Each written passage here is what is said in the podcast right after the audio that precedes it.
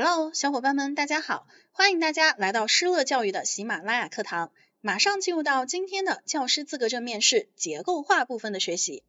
考生请听题：如果你是一位资深教师，看见同教学组的青年教师经常从网上复制粘贴教案，你怎么办？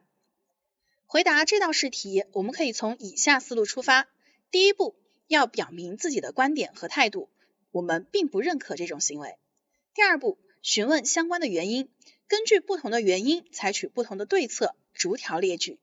第三步，总结、升华、再次点题。接下来我将做出完整的答题示范。考生开始作答。作为教师，我们应该根据学生的特点因材施教，精心备课。因此，对于这种从网上复制粘贴教案的方式，我是不赞同的。作为一名资深教师，我在遇到这种情况时，会积极给予他正确的指导。在放学后和青年老师沟通，亲切的关心他进入学校以来的适应情况，接着善意的提醒他这一行为并不可取，并且耐心询问他这样做的原因。假设该老师复制粘贴教案的原因是投机取巧，这位青年教师确实存在偷懒省事这样的心态。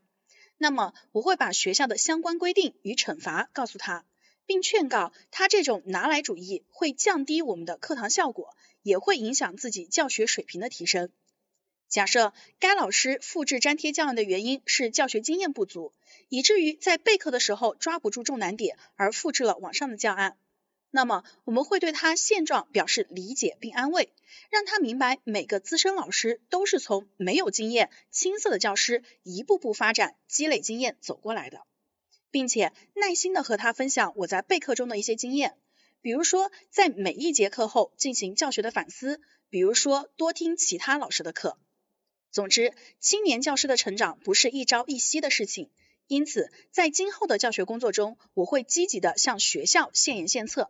一方面，建设学校要落实好集体备课的活动，让青年老师能够学习更多的经验和思路；另一方面，我会建议学校定期开展分享会、青年教师基本功大赛等活动，让青年教师能够在学习中获得进步，在比赛中获得鼓励。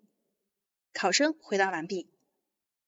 咱们今天的学习到这里就结束了，大家可以添加微信施乐零零五去免费领取结构化面试的文稿资料。